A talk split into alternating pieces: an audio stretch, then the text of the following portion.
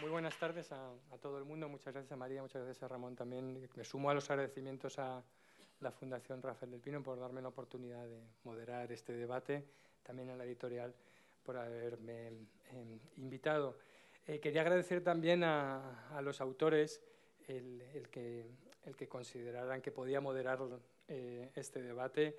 Eh, ministro, con todos los disgustos que te he dado, te agradezco mucho tu generosidad de tener que soportarme otro rato más hoy todavía, pero eres un buen encajador y un buen discutidor y nunca rehuís una buena discusión, que yo creo que es lo que, lo que nos honra y lo que nos une.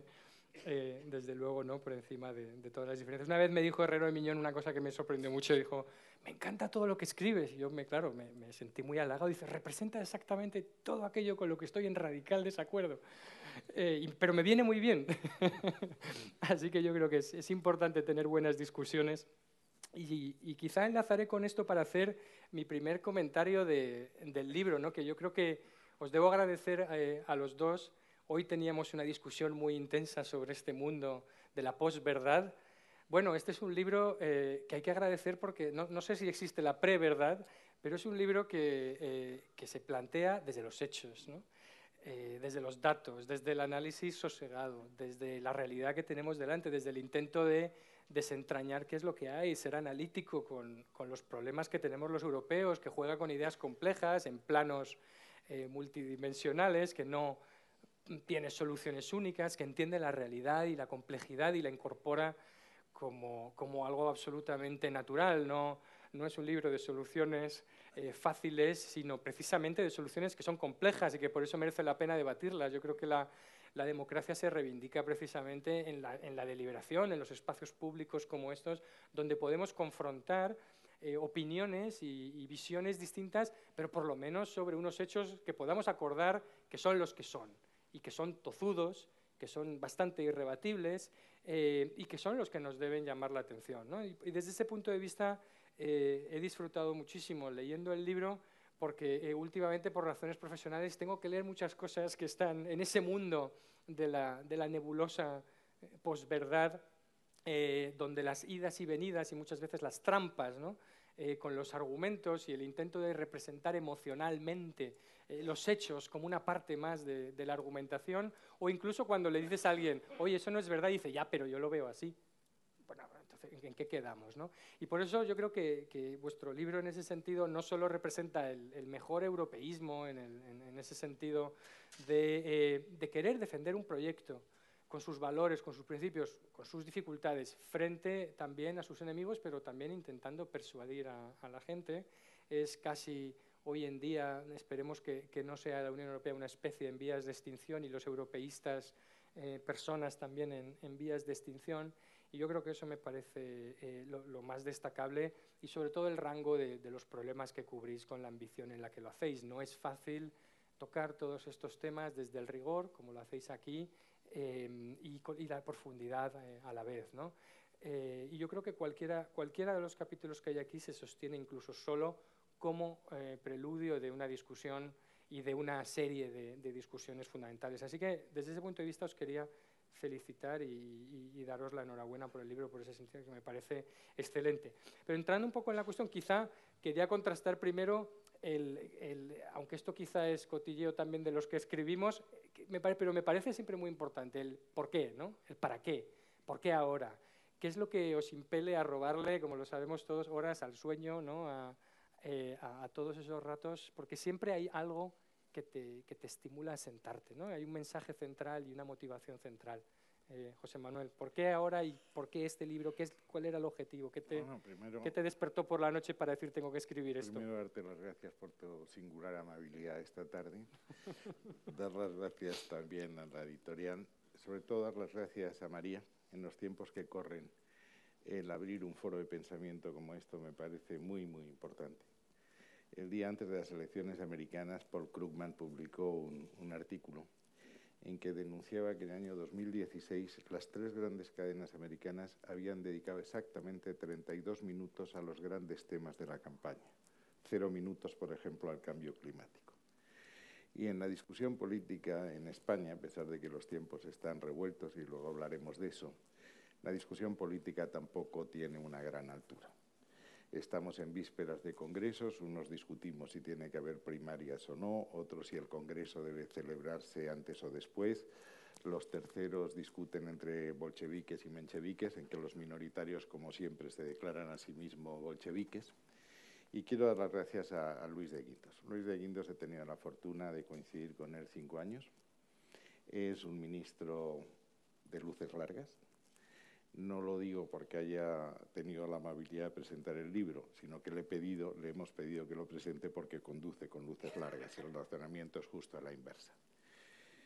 Eh, bueno, Fernando y yo nos conocemos efectivamente desde el año 60, coincidimos en la Universidad Comercial de Deusto.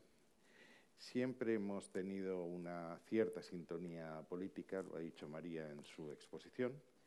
Yo he sido demócrata cristiano confeso desde que tengo uso de razón política.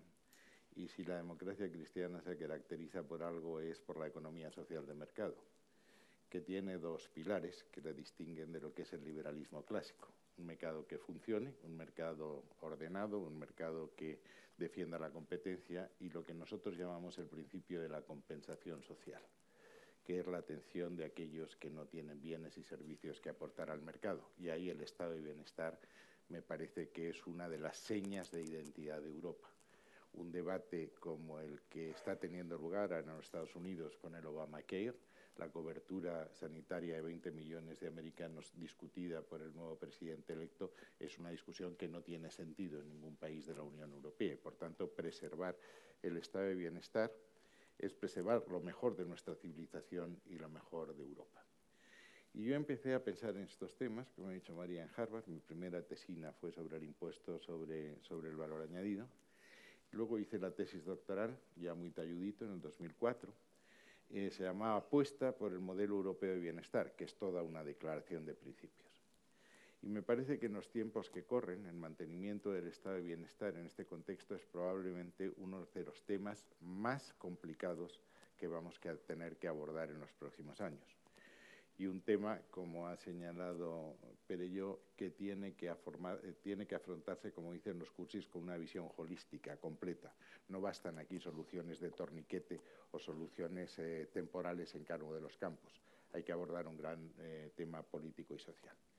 ¿Por qué hablo del contexto? Para decirlo muy corto, es decir, cada vez habrá menos cotizantes y habrá más pensionistas lo cual rompe el esquema básico en que se basó el esquema de protección desde Bismarck.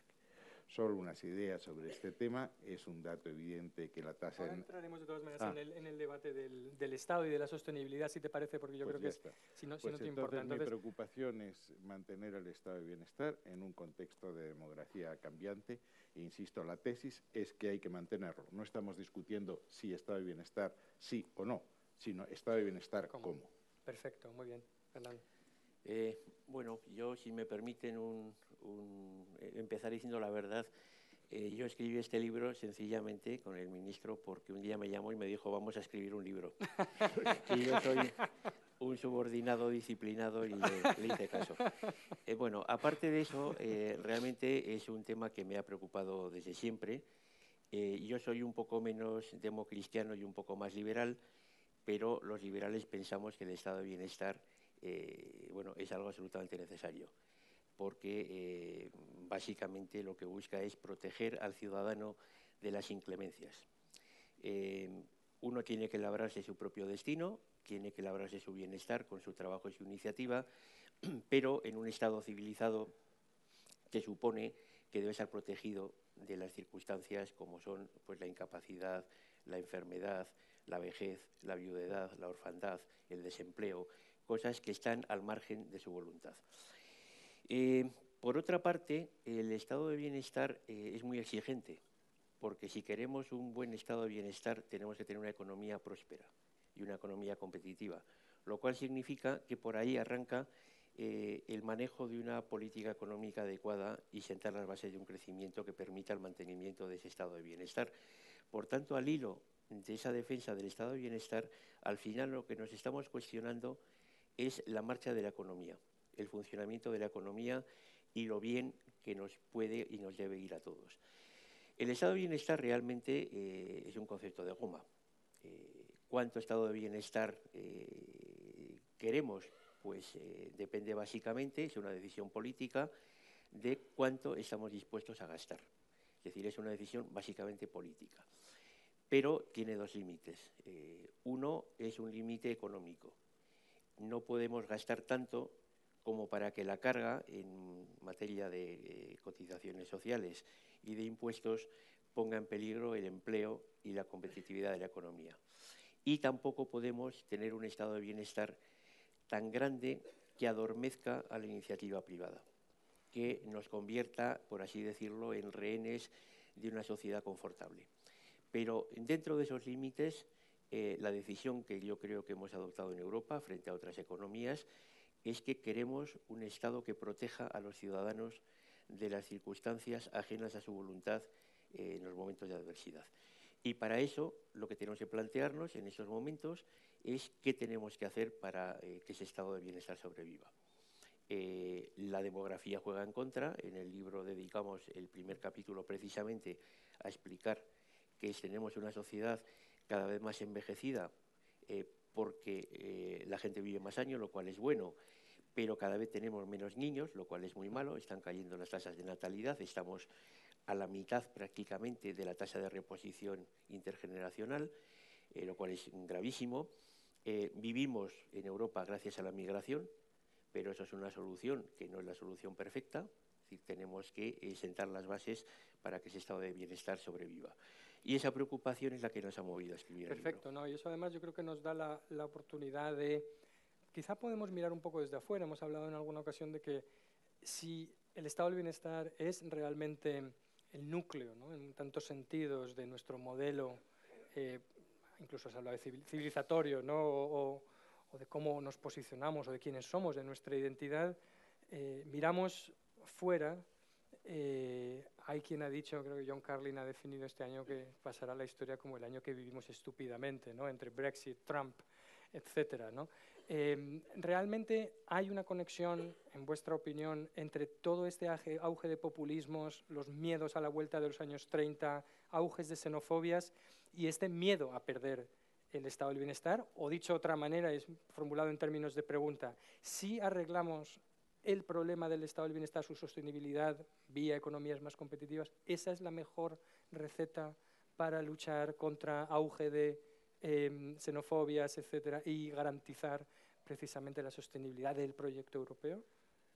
Bueno, yo creo antes de decir las cifras que nos las ha dado tres capítulos, los tres primeros capítulos se, se resumen muy cortos.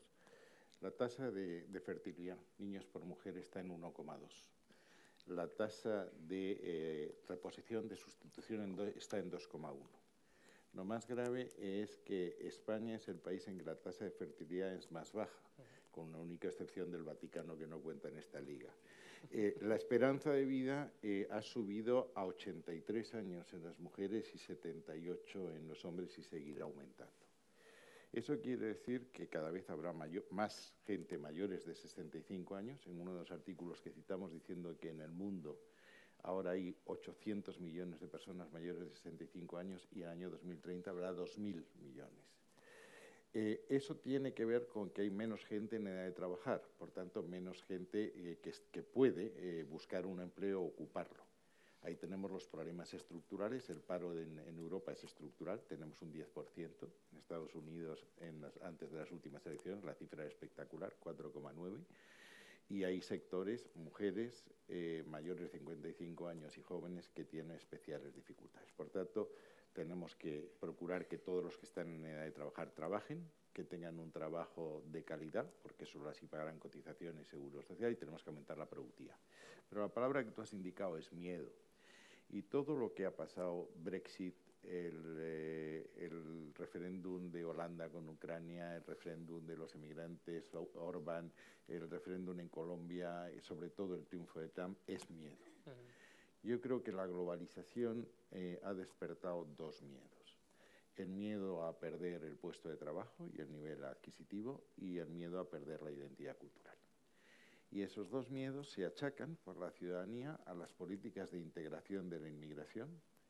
Obama, como sabes, eh, tenía una política de concesión de permisos temporales de residencia y trabajo Clinton había propuesto avanzar un poco más y dar la ciudadanía a algunos emigrantes y, esto es lo que Trump niega y es la reacción.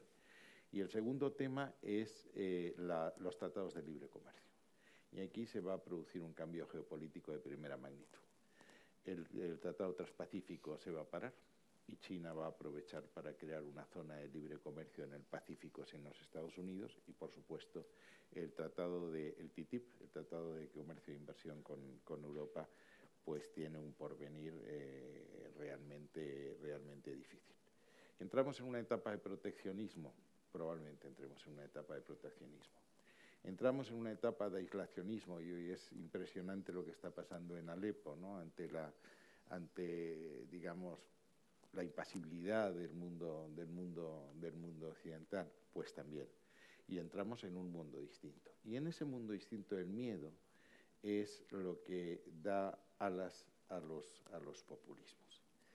Y Europa esto lo conoció, lo conoció después de la, después de la guerra del 14 y 18. Eh, Europa ve generaciones de jóvenes que han muerto en las trincheras, es una, un continente arruinado y está la amenaza del comunismo que se cierne sobre Europa. Están los espartaquistas, está Baviera, está eh, Belacún en Hungría, está el bienio Rosso en Italia.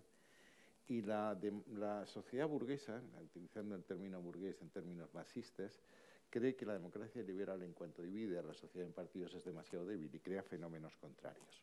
Es Horthy en, en Hungría en el 20, es Primo de Rivera el 23, es eh, Mussolini el 22, etcétera. El 25, cuando la cosa se calma y la, hiperinflación baja, eso parece que amaina, es la época de cabaret, la que hemos visto todos en, el cine, pero en cuanto llega la crisis del 29, que es la crisis del 2007, eso emerge otra vez. Y Hitler pasa de 12 escaños en el 30 a 107 en, en, el año 33. Es el nacionalismo, es la xenofobia, el proteccionismo, lo que estamos viendo ahora. Y la crisis del 2007 tiene mucho que ver con esto. Es decir, si analizas los resultados electorales en Estados Unidos, ves que han sido los estados industriales los que creen que han perdido su puesto de trabajo por la deslocalización y son los que han votado un programa republicano que es eh, republicano, por decirlo de alguna manera, eh, bastante difícil de entender, pero sí creo que el miedo y el estado de bienestar, eh, hay muchas generaciones de, de gente de 40, 50 años con toda claridad te dice que cree que no van a cobrar las pensiones cuando les toque. Bueno, y eso es un, tema que realmente tenemos que resolver, porque ese que, eso sí que es lo que se llama déficit de futuro.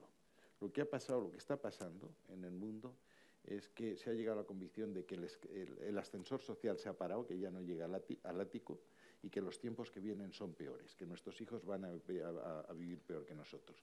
Y eso explica el populismo, y eso explica todo lo que está pasando. Sí, entonces, Fernando, hemos hablado de que tenemos un contexto internacional poco favorable en, términos del proyecto europeo. Te quería preguntar también, ¿estabas de acuerdo con este diagnóstico de si la globalización ha llegado a un, callejón sin salida y tenemos que romper alguno de los dilemas ¿no? por los lados del trilema o no? Eh, pero precisamente eso, para poder entrar en, en, el debate sobre qué debemos hacer los europeos, si tenemos un problema interior y un contexto exterior que tampoco conduce cómo, cómo sincronizamos esto. Pero vamos primero a este, ¿está la globalización en un callejón sin salida? ¿Hay, ¿Va a haber un retroceso y Europa se tendrá que hacer frente a un eje de la soberanía que realmente es lo que estamos viendo eh, conformarse? Bueno, alguien decía que hacer predicciones es muy difícil, sobre todo si se refieren al futuro. ¿no? Eh, bueno, la globalización tiene ganadores y perdedores. el proceso de destrucción creadora, ¿no? que decía Schumpeter, pues la globalización es eso, pero elevado al cubo. Eh, cuando se implantó el ferrocarril, pues toda la industria del carruaje desapareció. Entonces, hay una parte importante de las poblaciones occidentales que están perdiendo su medio de vida porque se deslocalizan las empresas y no tienen capacidad de reciclarse. Los jóvenes la tienen, el trabajador tipo que ha votado a Trump o que ha votado el Brexit, que es eh, la persona de mediana edad con una formación eh, profesional baja, tiene muchas dificultades de reciclarse.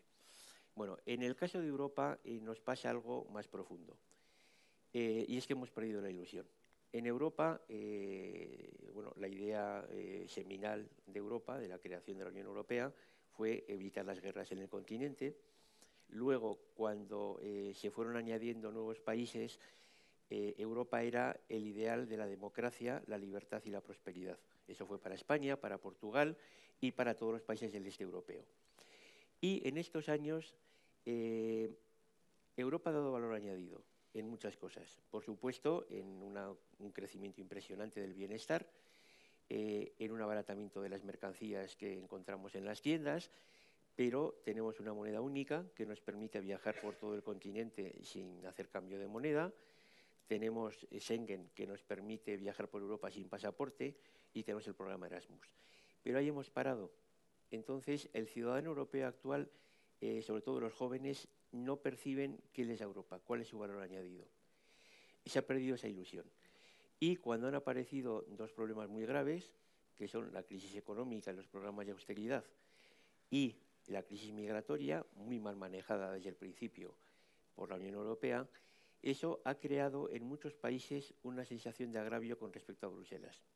Bruselas es un rodillo, no nos atiende, no hace caso a los problemas de los ciudadanos, no tiene una legitimidad democrática como la que tienen nuestros gobiernos y mm, se ha perdido esa ilusión.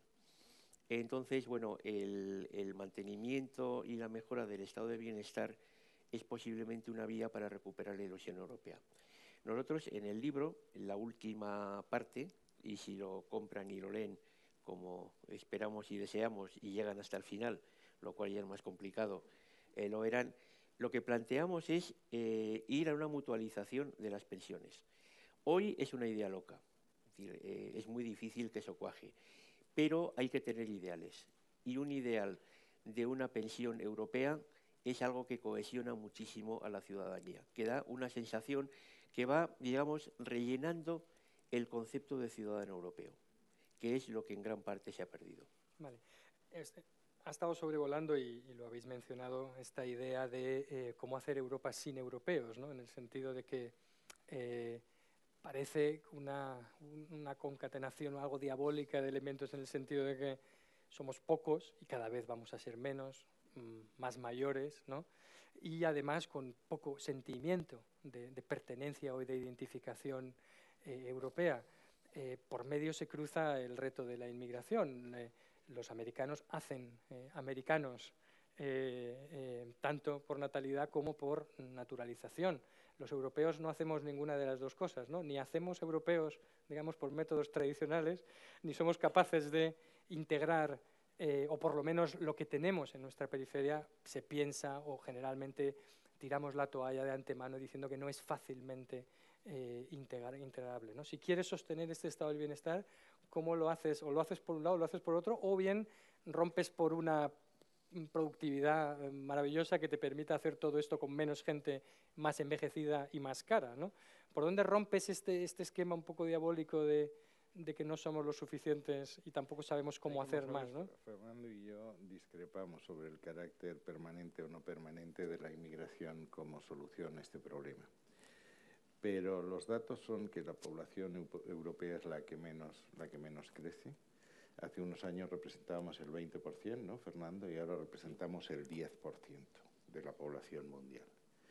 La población que más va a crecer va a ser precisamente África, que la tenemos ahí enfrente, lo cual te va a aumentar la competencia, va a fomentar la deslocalización y va a fomentar las tentaciones migratorias. Por eso el Plan África de la Comisión para intentar en origen y tránsito frenar ese problema pero el crecimiento último, casi el 80%, ha sido debido a flujos migratorios, y fíjate que los flujos migratorios han decrecido como consecuencia de la crisis y solo el 20% como crecimiento natural.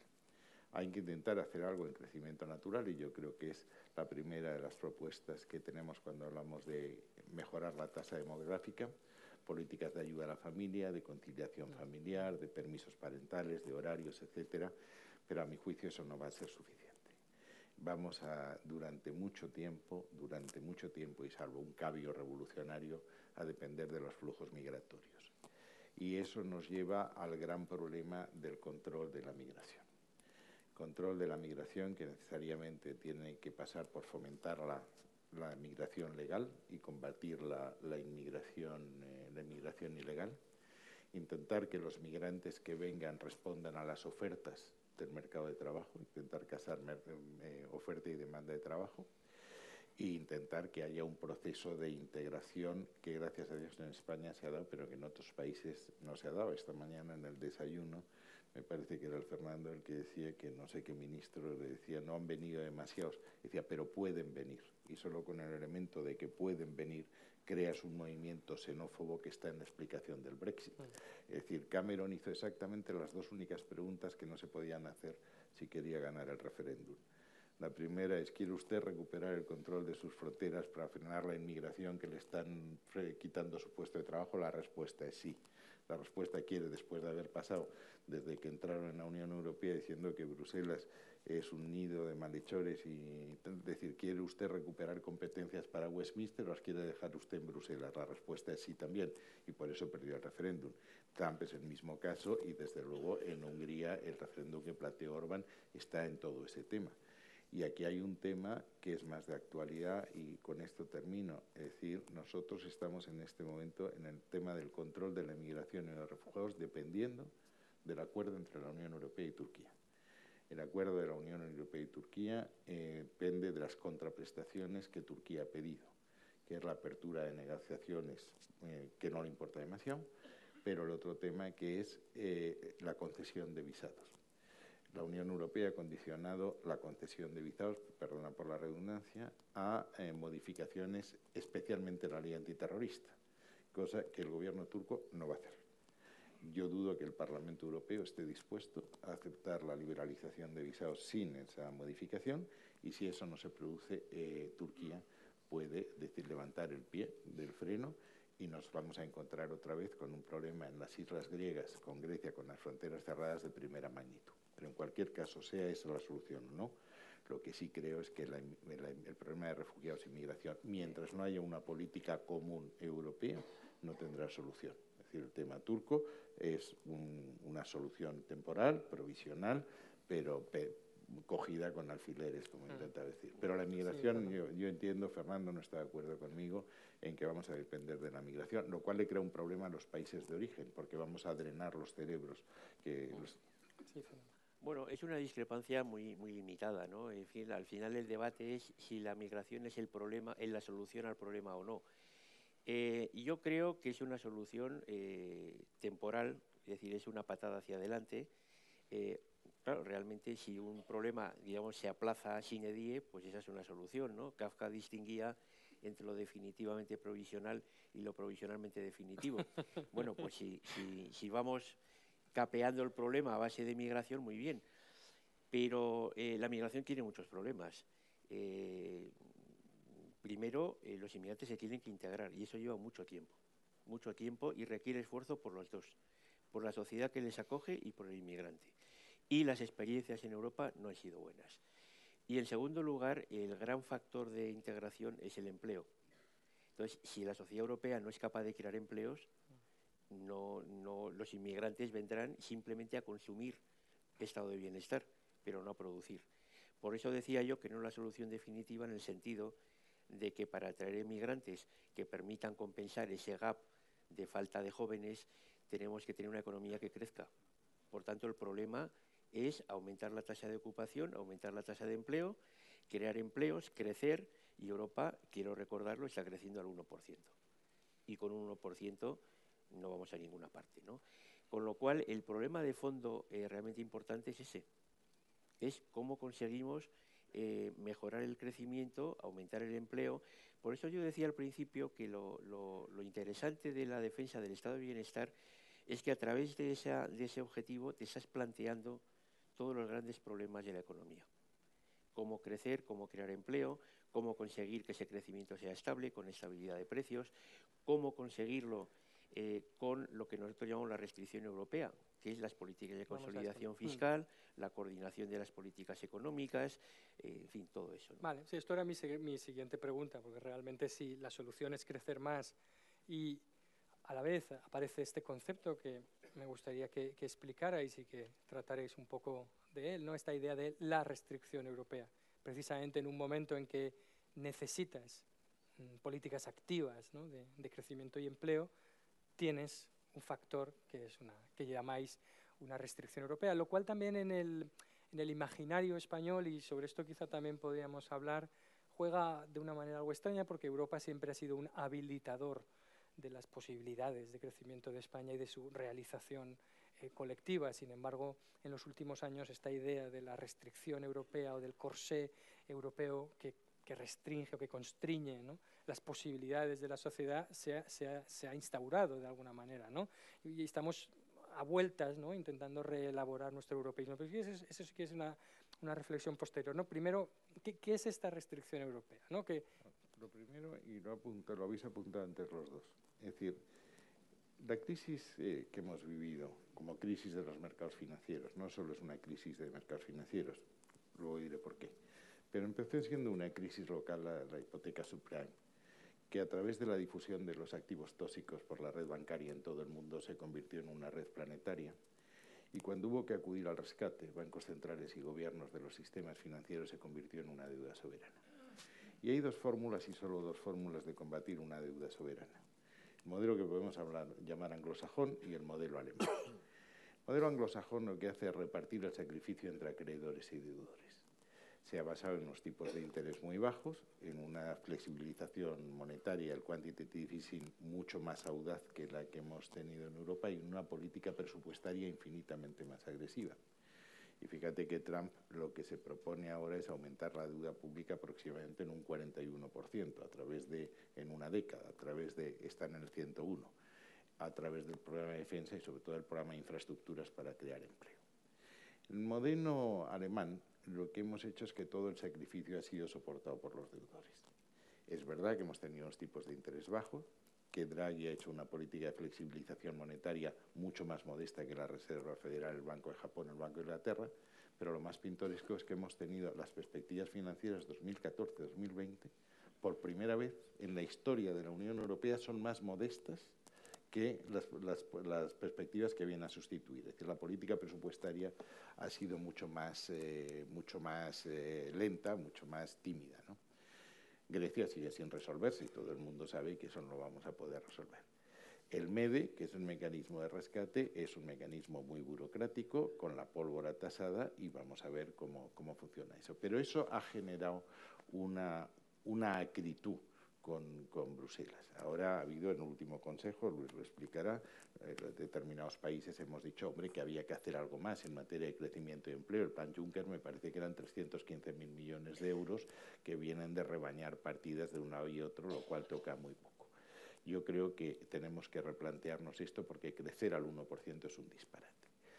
¿Por qué crecemos tan poco? Pues yo creo que no es por razones económicas, porque nuestras cuentas con el exterior y nuestras cuentas públicas, me refiero a la Unión Europea, están más, más saneadas que las de los Estados Unidos. Sin embargo, los inversores no confían en nosotros. ¿Por qué? Porque hay 19 gobiernos. Por tanto, el salto tiene que ser un salto adelante a hacer más Europa. Cuando vino aquí eh, el presidente del Consejo, Tusk, la gran discusión era más Europa o menos Europa. Con toda eh, claridad, Tusk dijo no es el momento de plantear ese debate. Es decir, en este momento eso es un debate perdido. Hay quien dice que estamos donde estamos porque hemos ido demasiado deprisa y eso ha generado anticuerpos. Yo creo que es que hemos ido demasiado lentos y que por tanto ahora hay que recuperar ese tema. Ahí hay miles de documentos, está el de Von Rampuy, está el de los cinco presidentes.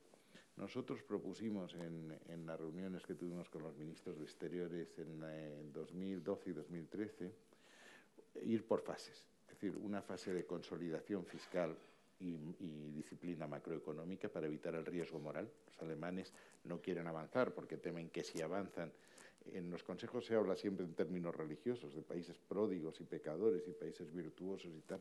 Bueno, que los pecadores nos aprovechemos de los pródigos, solamente si, si te cargas el riesgo moral, si lo acotas con recomendaciones en materia de competitividad, disciplina, desequilibrios obligatorias, que es más cesión de competencias, puedes dar el siguiente salto. Y el siguiente saldo, que es donde está la gran discusión, es la solidaridad financiera a través de los, de los eurobonos, que es una de mis manías particulares.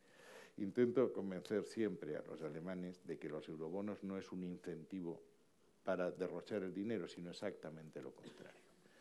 ¿Por qué? Porque la, la fórmula que propone Bruegel es que solamente se mutualiza el 60% de la deuda nacional. El resto, hacia arriba, tendría que eh, pagarse tenía que financiarse con bonos nacionales, que serían bonos junior, es decir, se pagarían después de los senior, lo cual es prácticamente una guillotina. Pero es que el acceso al fondo creado con esos eurobonos estaría condicionado a que hicieses los deberes en materia de déficit, en materia de deuda, en materia de, desequilibrios macroeconómicos, de competitividad, etc.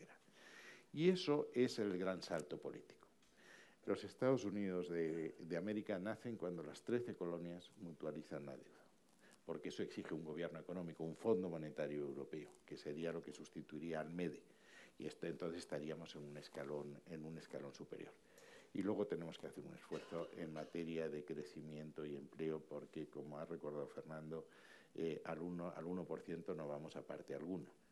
Y hay que entender que estamos en un mundo nuevo. Esta mañana lo comentábamos también, a mí me impresiona mucho el otro día en, un, en una cena, es decir, alguien observó es decir, la empresa que más habitaciones tiene para alquiler, que es Airbnb, no tiene una sola, una sola habitación que sea suya. Y la empresa que más automóviles tiene para alquilar a terceros, que es Uber, no tiene un solo coche a su nombre. Por tanto, estamos en un modelo productivo distinto. Y basarse en cotizaciones en eso me parece un error, pero vamos, es otra discusión. Mm.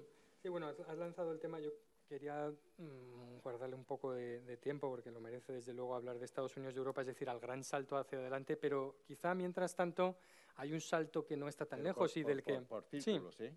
Claro. el núcleo federal sería la Unión Económica y Monetaria, una unión confederal y luego un tercer círculo que nos podría dar satisfacción a las pretensiones, por ejemplo, de Turquía o de Rusia. Hmm. Pero el, núcleo federal debe ser la Unión Económica y Monetaria. Hmm, no, desde luego el, gran salto adelante en, este momento eh, es una opción cuya, cuya, mera enunciación es bastante valiente porque yo creo que algunos saben, solo cuando pides 0,5% de inversión en Alemania... Eh, lo dijo Churchill en el 46. Salen ¿eh? corriendo despavoridos. O sea que cuando, cuando hablas de eurobonos yo creo que salen eh, directamente saltan por la ventana, ¿no? nuestros amigos alemanes. ¿no? Pero bueno, eh, antes del gran salto adelante hay algo llamado mercado interior, hay desafíos de competitividad. Mencionabas este tema de, por ejemplo, Airbnb, pero todos los problemas de regulación con los que choca. Parece una empresa a la que se, mm, bueno, o persigue o, o, desde luego tiene una acogida bien distinta en Europa y seguimos en un mercado interior de muchísimos servicios y de muchísimas cuestiones. ¿Cuánto, antes del, para, o para preparar ese gran salto adelante, cuánto nos falta por hacer en todo esto? ¿Cuánto puedes exprimir lo existente? ¿Cuánto falta por hacer eh, en mercado interior para sacar ese margen de crecimiento? Sí, bueno, yo primero querría hacer un, un, comentario adicional a lo que, a lo que decía José Manuel. Eh, bueno, cuando nosotros hablamos de la restricción europea, no lo decimos en términos eh, precisamente negativos. Eh, realmente es un hecho. ¿no? Lo que estamos intentando explicar es la restricción europea al final es que nos imponen una cierta disciplina, eh, basada en dos cosas. Hay que hacer reformas estructurales para crecer y hay que seguir una senda de estabilidad presupuestaria. Entonces, eso es la restricción europea y es que eso no es malo, es bueno, es necesario. Eh, porque sin esa disciplina no puedes crecer de forma sostenible. Otra cosa, y donde hemos tenido las grandes diferencias con, básicamente con Alemania, es el ritmo. Eh, San Agustín le pedía a Dios que le hiciera casto, pero no inmediatamente. Hay unos plazos, ¿no? Y lo que se trata es de cuál es la velocidad a la cual eh, tenemos que converger, ¿no? Eh, pero bueno, esas restricciones limitan la capacidad financiera del estado de bienestar. No podemos incrementar las cotizaciones porque es un coste, un, impuesto al trabajo y por tanto limita el empleo y el crecimiento no podemos recurrir a la deuda y nos queda el recurso a los impuestos, que también eh, tiene una cierta limitación. Los impuestos no pueden crecer de forma ilimitada, como piensan algunos movimientos de izquierda populista, ¿no? de que el, aumentar los impuestos es una cuestión simplemente de voluntad social. No es así. Bueno, el futuro de Europa. Bueno, en estos momentos eh, hay un debate eh, muy enconado sobre si hace falta más integración o menos. Hay una parte de los países europeos, en concreto en muchos países del este, llamado Grupo de Visegrado, que lo que quiere es exactamente lo contrario.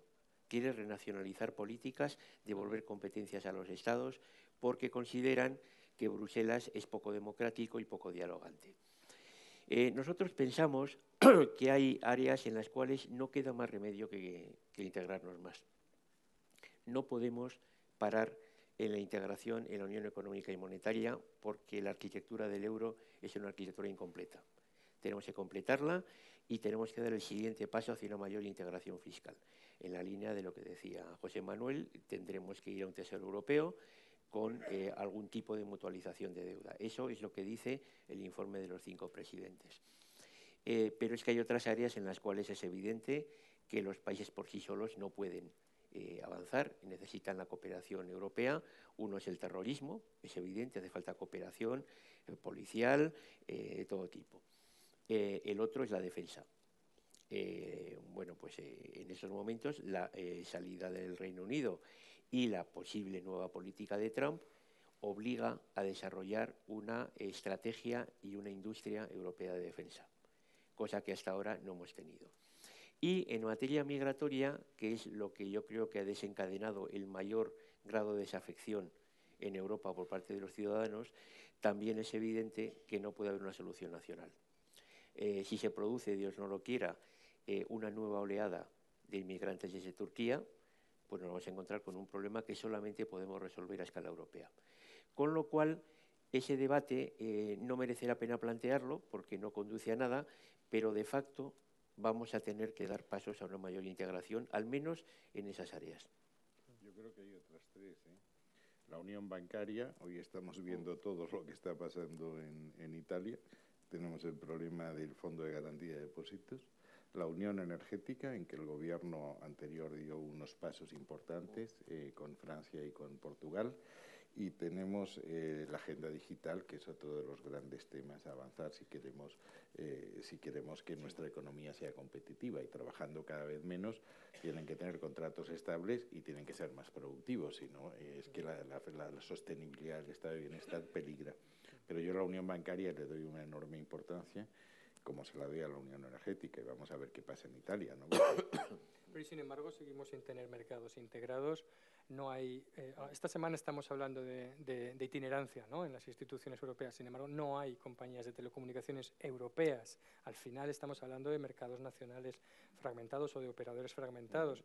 Estamos hablando de eh, un, ciudadano español que resida o trabaje en las instituciones europeas en Luxemburgo, que contrata una cuenta con Netflix para ver su vídeo en casa y cuando viene a España de vacaciones no puede usarla porque lo ha contratado en Luxemburgo y no puedes ver Netflix de Luxemburgo inmediatamente cuando salgas de ahí. Es decir, todo, todo eso es de lo que... Mm, de lo que no hablamos y de lo que queda por hacer, que permitiría sostener nuestro, nuestro crecimiento. Bueno, y hay otro tema, que es las famosas crisis asimétricas, es decir, las crisis que afectan a unos países, no a todos los de la zona euro. Si, si afectase a toda la zona, eh, la, moneda se devalúe y hemos terminado. El problema es cuando se alteran los flujos internos. ¿no?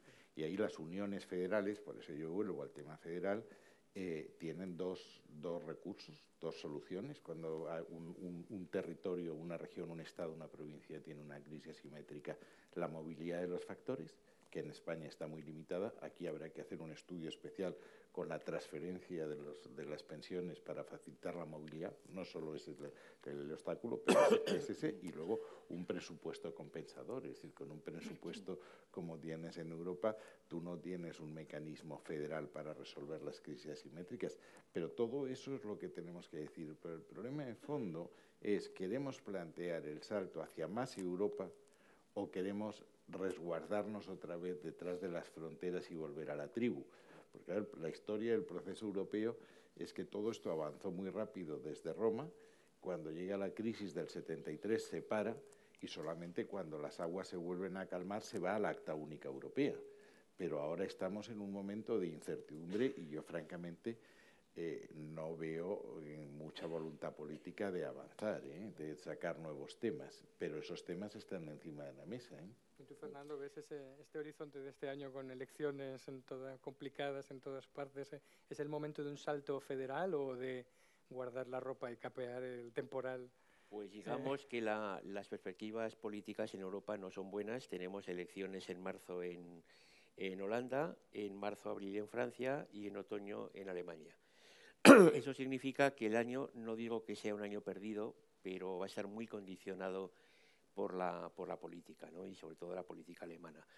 en el tema de la integración de los mercados, eh, bueno, hay un problema, o mejor dicho, dos problemas.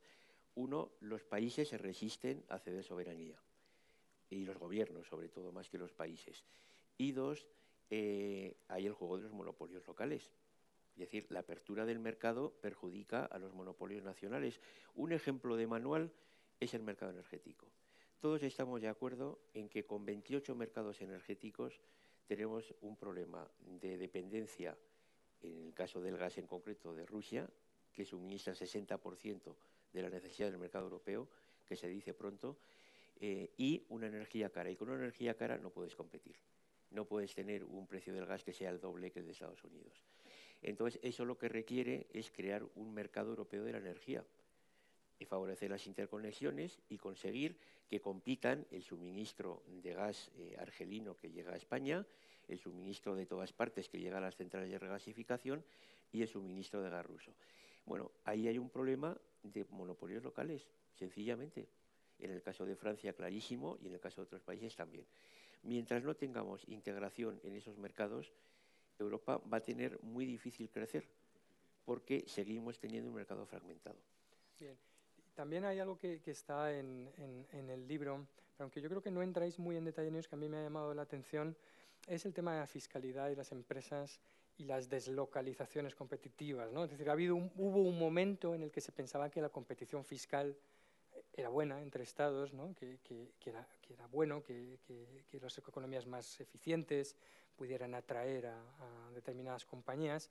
Parece que se nos ha ido un poco la mano con, con las estrategias de optimización fiscal y la competición fiscal, ¿no? hasta el caso eh, de Irlanda, donde hasta recurre su Parlamento eh, eh, una, un, dictamen o una sentencia ¿no? de, de, la Comisión Europea que le, que le concede unos recursos extraordinarios por los cuales, ¿no? a los cuales tenía derecho y a los que teóricamente ha renunciado en un, tema de competición. ¿no? Es decir, tenemos Luxemburgo, hemos tenido eh, episodios lo suficientemente reveladores en todo el entorno europeo para darnos cuenta de que el estado de bienestar es muy difícil sostenerlo con tantos agujeros eh, fiscales, especialmente desde el punto de vista empresarial. El Estado, si, el gasto público en la OCDE medio ¿no? Eh, de estados del bienestar casi normales están en el 40-42%, ¿no? y los tipos ¿no? Eh, de las empresas, ¿no? están por debajo del 20%, ya se va todo el mundo y algunos hemos descubierto que pagaban un tipo efectivo del 2 o el 3 o del 1 en algunos casos. ¿no? Es decir, eso es una manera también de reconciliar a los ciudadanos con el proyecto europeo, el conseguir una fiscalidad más justa también a, escala europea. Yo creo que en fiscalidad se arrancó de un error conceptual y los errores conceptuales son los más difíciles de cambiar. Se partió de la tesis de que los únicos impuestos que afectaban al comercio internacional y, por tanto, a la competencia entre países eran los impuestos indirectos. Por eso se armonizan impuestos sobre el valor añadido y los impuestos especiales. Todo el mundo está de acuerdo en que eh, el que se repercutan se trasladan a los precios no depende de cómo califiques tú a un impuesto, sino de la situación del mercado.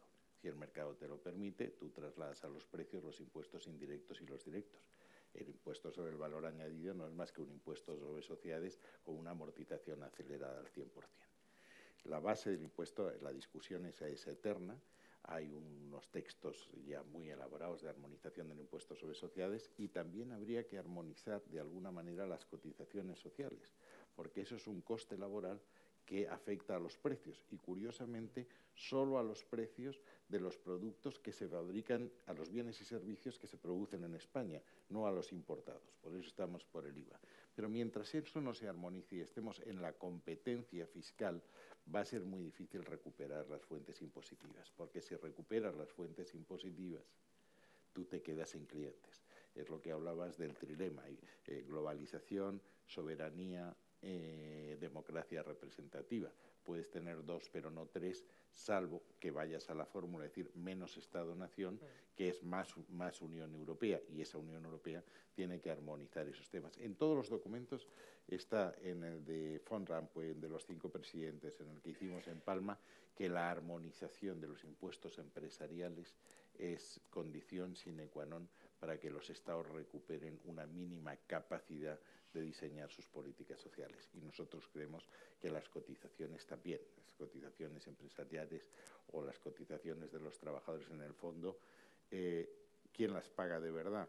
Bueno, si la, se repercute hacia atrás, es algo que el trabajador deja de percibir. El empresario lo que computa es lo que el trabajador se lleva en mano y lo que tiene que pagar en cotización. Después de una evaluación interna como la que hemos tenido, no parece lo más brillante. Si se repercuten hacia adelante, pues está afectando a los precios, insisto, a los precios producidos dentro. La armonización fiscal es el otro tema, lo que pasa es que la fiscalía es el corazón de la soberanía. Ahora hablamos de, la representación y la, pero en, el libro, de hecho, eh, estáis dibujando una Europa profundamente integrada en lo social, ¿no? desde el momento en el que hablas, es decir, no, no es eh, eh, una Europa solo económica, sino que es una Europa, como habéis hablado, de, pensiones, no sé si de desempleo, también eventualmente, en, términos también de mínimos o de contratos de, trabajo o de salarios mínimos, etcétera. ¿no? es, esa, pero, pero es verdad que está en el libro esta idea de que esa Europa se sostiene socialmente para poder sostener un estado del bienestar en el ámbito eh. ¿no? Bueno, eh, Manon Tropo, quiero decir que ahí siempre debe haber un margen para la soberanía de los estados. ¿no? La Europa que nosotros hemos construido y que queremos no es un estado unitario es una Europa plural que tiene 28 países, bueno, dentro de poco 27, pero en fin, eh, cada uno con su identidad, con su soberanía y con sus características. Es una Europa mucho más complicada, porque gobernar con 28 es muy difícil, pero muchísimo más rica. Esa es la Europa que queremos. Eh, lo social, bueno, eh, no es una idea nueva. En el tratado, el título décimo, artículo 151 en adelante, eh, hablan de política social. Y el artículo 151 eh, dice que es misión, de, o el 153, bueno, no recuerdo, pero da igual, que una de las misiones de la Unión Europea es apoyar y complementar la política social de los Estados. Es decir, que esa es una idea que está ya en el Tratado de la Unión Europea. ¿no? Eh, unificar las normas en materia de desempleo, yo hoy por hoy lo veo muy difícil, muy difícil. Eh, la normativa en materia laboral también, porque es que las circunstancias son muy distintas. Hay países que tienen un grado de desempleo muy alto, como es España, otros muy bajo, como es Holanda. Hay países que necesitan inmigrantes, como es el caso de Alemania. Otros, como Polonia, que no solamente no lo necesitan, sino que exportan trabajadores. Eh, donde sí debe haber un proceso de integración y de armonización es en materia de pensiones. Eh, por muchas razones. ¿no? Eh, bueno, una de ellas que es que las cotizaciones sociales son un coste laboral y afecta al empleo y a la competitividad. Eh, segundo, porque los fondos de pensiones son un inversor institucional de primera magnitud. Entonces, bueno, mm, un mercado europeo de las pensiones significa fondos de pensiones más grandes que operen a nivel transnacional, que sean más seguros, eh, que den más transparencia a los, afiliados y, eh, en último extremo, el reforzar el sentimiento de la ciudadanía europea eh, posiblemente aconsejaría que una parte de la pensión de jubilación fuera europea, es decir, que hubiera un nivel europeo y luego un complemento de cada país. Porque, bueno, hay que ser realistas, hay países que pueden tener sistemas de pensiones más generosos que otros, sencillamente porque son más ricos. Alemania o Dinamarca probablemente tendrán un sistema de pensiones muchísimo más generoso que Grecia. Pero que haya un mínimo común y que la gente perciba que ese mínimo común es europeo, eso refuerza el sentimiento europeo. Y en estos momentos los sentimientos son muy importantes, porque lo que nos está pasando en Europa, aparte de un problema económico, es un problema de sentimientos. Es decir, que la gente ha perdido eh, la afección hacia la idea europea, porque el ciudadano no ve valor añadido en Europa. Entonces, todo lo que sea aportar valor añadido es bueno. Bueno, pues antes de, cerrar y darle la palabra al ministro Guindos para que también nos cuente cómo le contamos a los alemanes esto de las pensiones europeas, ¿no? que puede ser un desafío interesante ¿no? en, su, carrera. eh, volvamos un poco a este, quizá para cerrar con esta idea del federalismo, ¿no? como de los Estados Unidos de, de Europa, desde luego el ministro Margallo ha defendido a capa y espada esta idea, ¿no? de, la integración, del salto federal, en, en, contraviento y marea y en circunstancias muy difíciles, precisamente en, el Reino Unido, donde, donde, como saben, se habla de la palabra, de la F-word, eh, e incluso se utiliza como insulto la palabra federasta para, mm. para decirle a los, que, a los que son partidarios de la integración supranacional. ¿no? Hay algo en el informe de los cinco presidentes que, que es curioso, que es lo poco, ¿no? aquí quizá entro, entra mi deformación profesional como politólogo, y es que parece que tenemos más o menos claro lo que es una unión bancaria, ¿no? y eso tiene 10, 12 páginas, ¿no? Eh, pero el documento se va estrechando, tenemos menos idea de lo que es una gobernanza eh, económica, no lo hemos hecho mucho, muchas veces de esta manera, pero luego al final llegamos a la, a la parte de la unión política y la legitimidad, y poco menos que en cuatro líneas el informe dice, bueno, y todo esto habrá que legitimarlo políticamente y democráticamente de alguna manera, ¿no? Y dices, bueno, eh, qué poco eh, sabemos. Es verdad que eh, que nunca hemos hecho antes esto, ¿no? que es integrarnos de esta manera y generar una democracia supranacional que conviva a la vez con las, con las democracias nacionales. ¿no?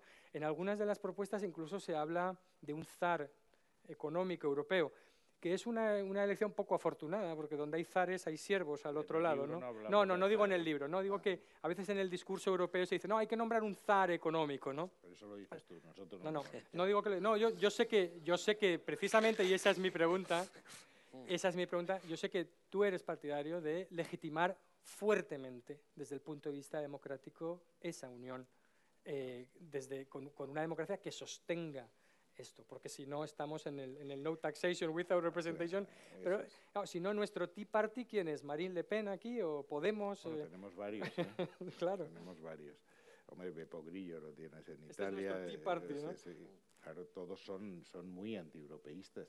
Parece que ayer en tu periódico había una entrevista con el, ide el, ideólogo del Frente Nacional, de Marine Le Pen, en que la tesis era que Francia ganaría muchísimo saliéndose de la Unión Europea, lo cual es un disparate bastante importante. Porque es que antes hemos pasado de, de refilón. El gran problema es el trilema. ¿Cómo combinas globalización, Estado-nación y democracia?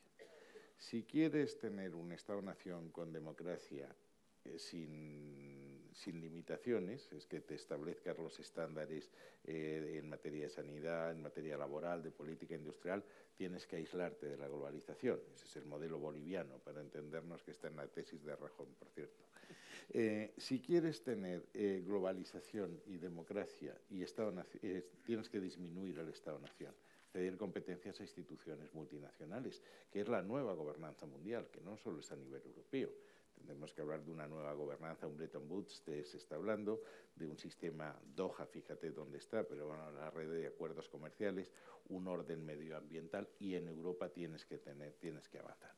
Y el otro, el otro, la otra idea que para mí es, es una, eh, una línea fuerza es que el proceso europeo fue bien hasta Maastricht, porque el proceso de integración europeo, si por algo se caracteriza, es que es el primer proceso de integración que se hace de acuerdo con el manual de instrucciones, con las prescripciones económicas.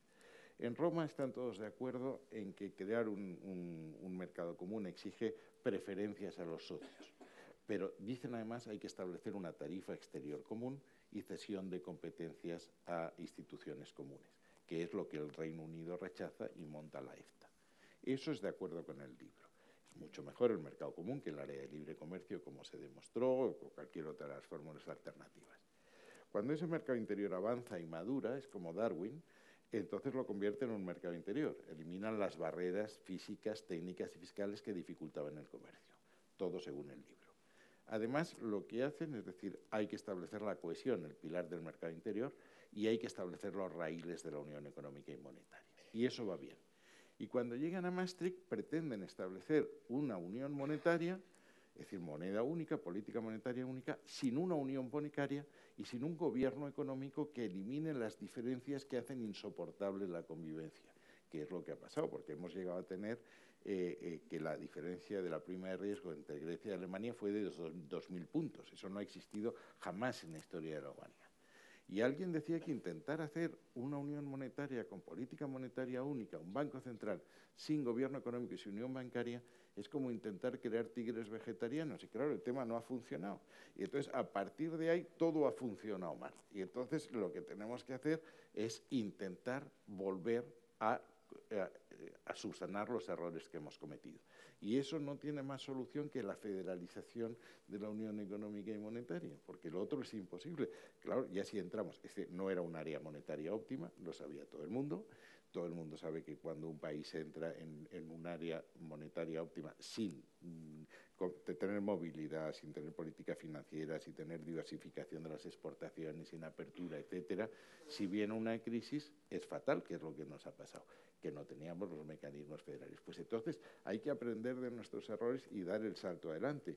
Que vamos, que estamos ahí, yo eh, estoy muy con Fernando no, no estoy muy optimista. Mira, yo, yo tengo un padre que tiene 98 años y cuando era ministro me hablaba con él todas las semanas y me decía siempre, hijo, tienes el mundo muy revuelto. digo, mira, yo no, no todo es culpa mía. He salido hace dos meses y sigue igual de revuelto, lo cual quiere decir que mi responsabilidad era menor. Pero es verdad que el tema no está ahora, no está la Madalena para tafetanes. Yo soy pesimista, pero creo que esto irá peor y que el populismo seguirá avanzando. Bueno, pues vamos a casi a cerrar con esta idea de estamos sin red de seguridad, haciendo algo muy complicado que no se ha hecho antes, ¿verdad? ¿Alguna, ¿Alguna idea para el optimismo antes de que nos retiren la red del todo? Eh, bueno, una, una, idea para el optimismo, eh, no sé, me lo pones muy difícil como, como cierre de, de, debate, ¿no? Eh, bueno, digamos que el, el, triunfo de Trump en Estados Unidos y la salida del Reino Unido son dos shocks que van a obligar a Europa a reaccionar. Eh, lo de Trump nos obliga a plantearnos la política de defensa de una vez. Eh, y el Brexit nos obliga a replantearnos muchas cosas. Eh, se dice que el Brexit es una consecuencia de las culpas de Bruselas. Yo creo que no es verdad. Eso ha ayudado, pero realmente si lo miramos fríamente, los ingleses se van por dos cosas buenas de Europa que son la libertad de circulación de personas y eh, la integración. Es decir, lo que no les gusta a los ingleses es que las personas tengan libre movilidad y libre establecimiento en, su territorio y que haya eh, normas de integración que proceden de Bruselas, que son el mercado único. Por eso es tan incoherente que los ingleses llegan, yo no acepto la legislación comunitaria y quiero estar en el mercado único. Mire usted, la legislación comunitaria es el mercado único, es que no es otra cosa. Con lo cual, realmente, eh, bueno, mm, estos dos shocks que tenemos externos, eh, Trump en Estados Unidos y el Brexit, nos va a obligar a reaccionar. Eh, el punto clave es cómo conseguimos devolver la credibilidad a las instituciones europeas. Eh, se dice que no son democráticas, eh, no es verdad, pero sí hay una parte de verdad y es que no hemos resuelto bien el problema de la rendición de, cuentas. los gobiernos nacionales sí responden de una forma vamos, efectiva ante los parlamentos, pero el gobierno de Bruselas, que es la Comisión, no responde realmente de sus actos. Entonces, esa es la sensación que tienen los ciudadanos, que no hay un mecanismo de rendición de cuentas adecuado. No valoro si es verdad o no. Lo que digo es, que esa es la sensación que, tiene el europeo. Hemos tenido dos, campañas electorales en España. No se ha hablado media palabra de política exterior y de política europea, ni media palabra. Bueno, pues eh, quizá nos toca terminar aquí. Eh, tenemos entre nosotros a Luis de Guindos, ministro de Economía, Industria y Competitividad, que algo sabe de estas cuestiones eh, y eh, que nos puede contar cuántos años de vida corresponde cada ecofin por el que pasas, eh, cuánto te quita. Pero quería, primero, antes de, darle la bienvenida al ministro Guindos, dar las gracias a, mis dos hoy contertulios o coponentes, los autores del libro, por este magnífico debate de muchísima altura Em, y por el intercambio tan, tan, tan interesante que hemos tenido de ideas. Espero que ustedes lo hayan disfrutado desde luego tanto como yo y desde luego que ha sido un placer moderaros, ha sido facilísimo, no sé. luego seguimos discutiendo. Muchísimas gracias a los dos, un gran aplauso. Ministro, por favor.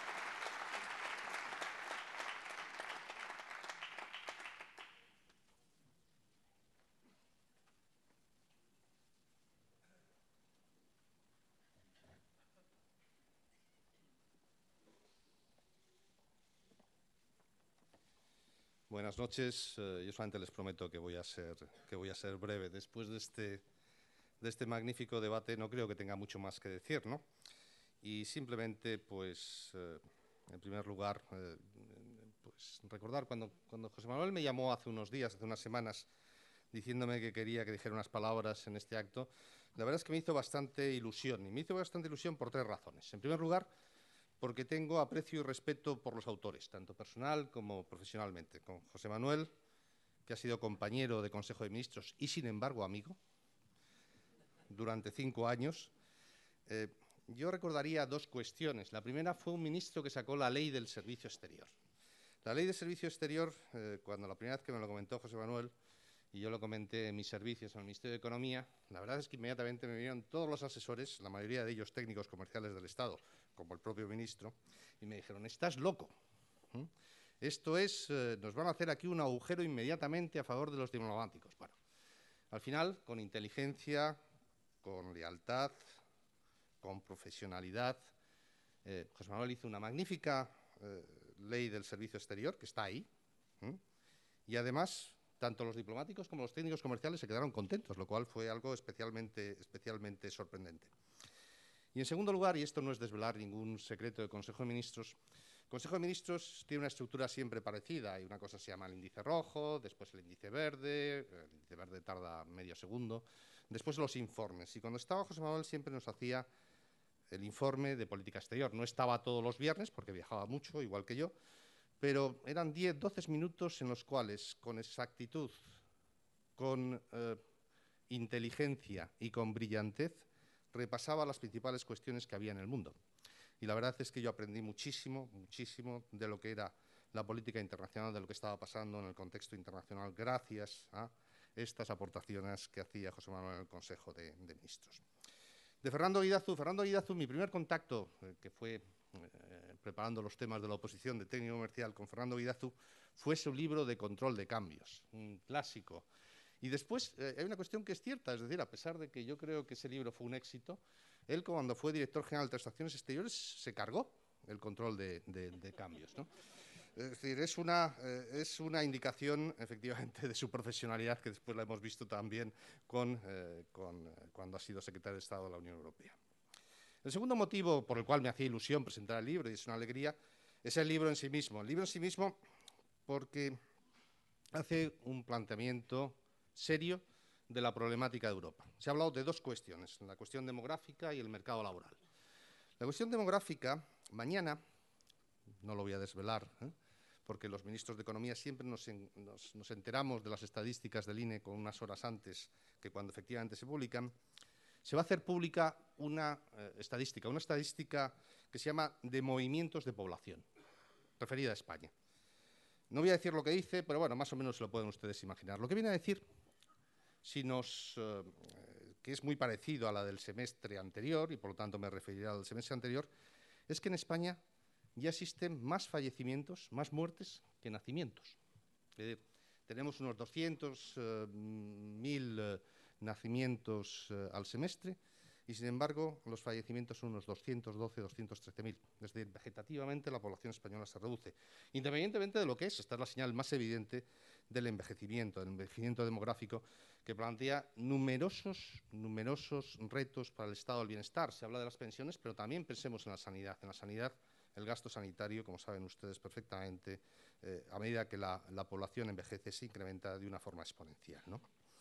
Y también yo creo que eh, el, análisis que hacen del mercado laboral es perfectamente exacto. La tasa de participación, eh, eh, el, porcentaje de la población activa, la tasa de empleo en, Europa comparada con Estados Unidos es infinitamente peor, es infinitamente más reducida. Nuestra, la aportación de la fuerza laboral es mucho más reducida. Ellos analizan en el libro las razones, razones que van desde la regulación a lo que tiene que ver con formación, con educación, la, existencia de desequilibrios entre oferta y demanda de trabajo, que son cuestiones que son fundamentales. Y a partir de ahí establecen, lógicamente, o van a lo que es eh, eh, bueno, el reto del estado del bienestar, del modelo, del modelo social en Europa. Y hacen propuestas, y hacen propuestas eh, que yo diría que van todas en la dirección, en la dirección correcta. Es decir, comentan la necesidad de más Europa. Yo creo que estamos en un momento político en el cual vamos a ver cómo en las elecciones de, los próximos meses, que van a tener lugar en Holanda, eh, eh, en Francia, en Alemania, puede que también en Italia, el mensaje fundamental va a ser, no, nos hemos pasado. Nos hemos pasado, bueno, lo decía Rute, eh, el primer ministro holandés este fin de semana en una, entrevista, decía, mire, es que el electorado no nos sigue.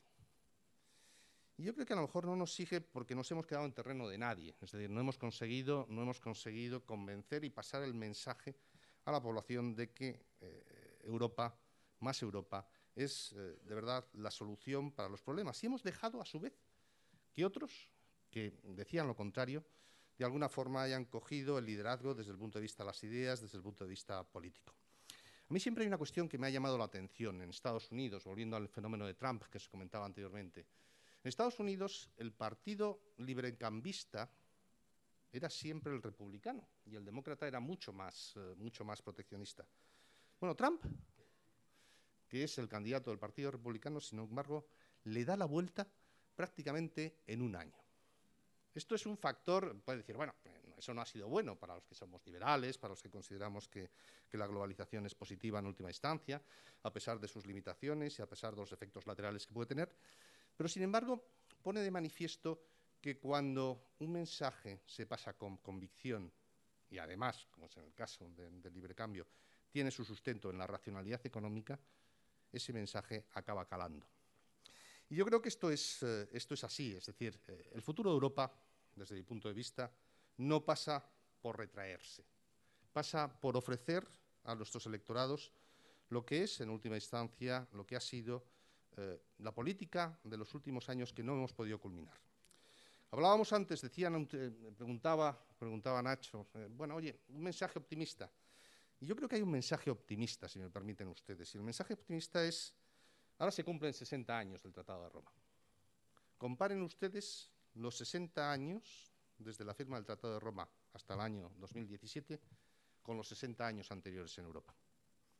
El contraste es sin duda, es sin duda brutal. En los 60 años anteriores tuvimos dos guerras mundiales, eh, nacionalismos, xenofobias, eh, un montón de, eh, problemas, de de conflictos en, Europa que no se han repetido desde que se firmó el Tratado, el Tratado de Roma.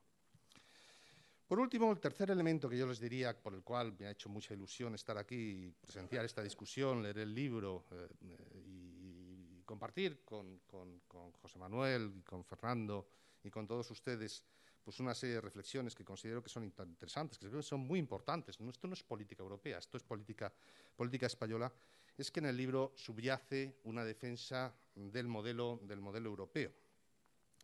Eh, el modelo europeo se puede definir de diferentes formas. Yo creo que eh, desde una perspectiva un poquito más liberal, Fernando, pero también un poquito más demócrata cristiano o socialdemócrata, José Manuel lo ha defendido de otra, de otra, de otra, de otra forma, es una combinación entre el mercado libre, las cuatro libertades del mercado, del mercado, del mercado interior, y el propio estado del bienestar. Y creo que al final, sin embargo, hay una convergencia. Hay una convergencia, unos pondremos el énfasis más en un lado, otros lo pondrán más en el otro. Sin duda, eh, el estado del bienestar solamente se puede sustentar si tenemos crecimiento económico, si tenemos, eh, si tenemos eh, creación de empleo, si efectivamente existe generación, generación de, de, riqueza. Y eso exige políticas. Yo estoy muy de acuerdo con todas, para acabar ya con muchas de las cuestiones que aquí se han comentado necesitamos compartir mucho más riesgos, especialmente en la zona euro. Creo que vivimos tiempos difíciles porque tenemos el Brexit. Eh, ¿Quién nos hubiera dicho a nosotros hace 10, 15 años que un, que un país iba a dejar la, Unión Europea o que íbamos a tener una nueva tendencia anti-globalización y proteccionista en el mundo? Pero es así. Y en esas circunstancias, y en esas circunstancias, vuelvo a repetir, creo que a lo mejor lo único que de algún modo nos puede hacer reflexionar es que expliquemos al electorado. Miren, cuando el mundo se aisló, cuando volvió el nacionalismo, cuando tuvimos tendencias xenófobas, en Europa pasó lo que pasó. Y en estos últimos 60 años, sin embargo, hemos tenido incremento de prosperidad, incluso mucho más allá de lo que ha sido la peor crisis económica de, muchas décadas, que es la que hemos vivido.